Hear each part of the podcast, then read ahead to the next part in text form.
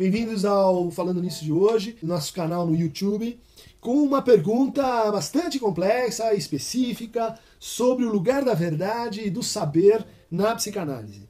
E, de fato, essas duas noções elas eh, procedem da teoria do conhecimento, da epistemologia, e foram uh, reintroduzidas ou elevadas à condição de conceitos pelo Lacan. Ele tira essas duas eh, ideias de um, de um, autor que ele leu bastante, esse que, que formalizou a dialética moderna, que é o Hegel, mostrando ou tentando redescrever os processos ligados ao inconsciente e à transferência, entendendo esses processos como uma dialética. Né? Então, uh, na relação de fala que eu mantenho com o outro, uh, está presumido um jogo complexo de contradições, de alternações, de substituições, é, a partir dos quais aquilo que inicialmente está suposto pela minha fala vai vindo à luz, vai se mostrando, ou seja, vai se pondo, fazendo uma reviravolta tanto na relação entre quem fala e quem escuta, quanto na relação entre aquele que fala e aquilo sobre o qual uh, está sendo,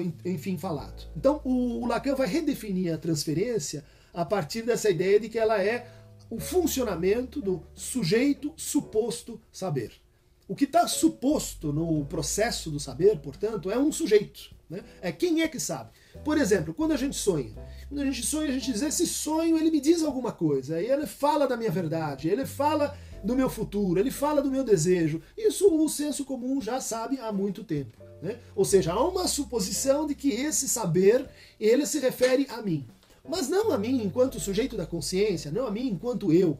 Então a quem? Né? Quem é que está em jogo? Quem é o sujeito do desejo que aparece no sonho? Quem é esse sujeito de um saber que aparece no sintoma? Quem é o sujeito desse saber que aparece nas minhas angústias, que aparece nas minhas relações? Bom, Lacan vai então formalizar e reler o inconsciente como um processo de saber. Só que não saber da cognição, não saber do entendimento, não saber no sentido, vamos dizer assim, do conhecimento. Para o Lacan, a psicanálise não é exatamente uma experiência de autoconhecimento, mas de distensão do saber e de transmissão do saber e de deslocamento com o saber. A relação dialética fundamental, então, se dá entre aquilo que de certa forma é sabido, aquilo que é posto e aquilo que está suposto para que algo seja, então, uh, praticado enquanto saber. Isso que falta para ao saber, para que ele se complete, isso que aparece como uma, uma falha no saber, como um buraco no saber, é isso que o Lacan vai chamar então de verdade. Portanto, a verdade não é, não é um conteúdo, não é um juízo, não é assim, ah, a verdade no final da história ela já está escrita, mas ela é uma espécie de posição. É uma posição que a gente tem e a gente se serve dela quando está falando com o outro. É a conversa com o outro, o diálogo com o outro, é uma troca onde cabe um lugar para a verdade. A verdade do meu desejo, o tempo da verdade, a hora da verdade. Essas expressões elas estão muito mais afim é, com a noção lacaniana de verdade do que a verdade dos fatos, ou a verdade que vai ser toda dita. Aliás, para o Lacan, a verdade ela sempre é semidita, é meio dita. Para o Lacan também, essa verdade ela tem uma estrutura, é a estrutura de ficção.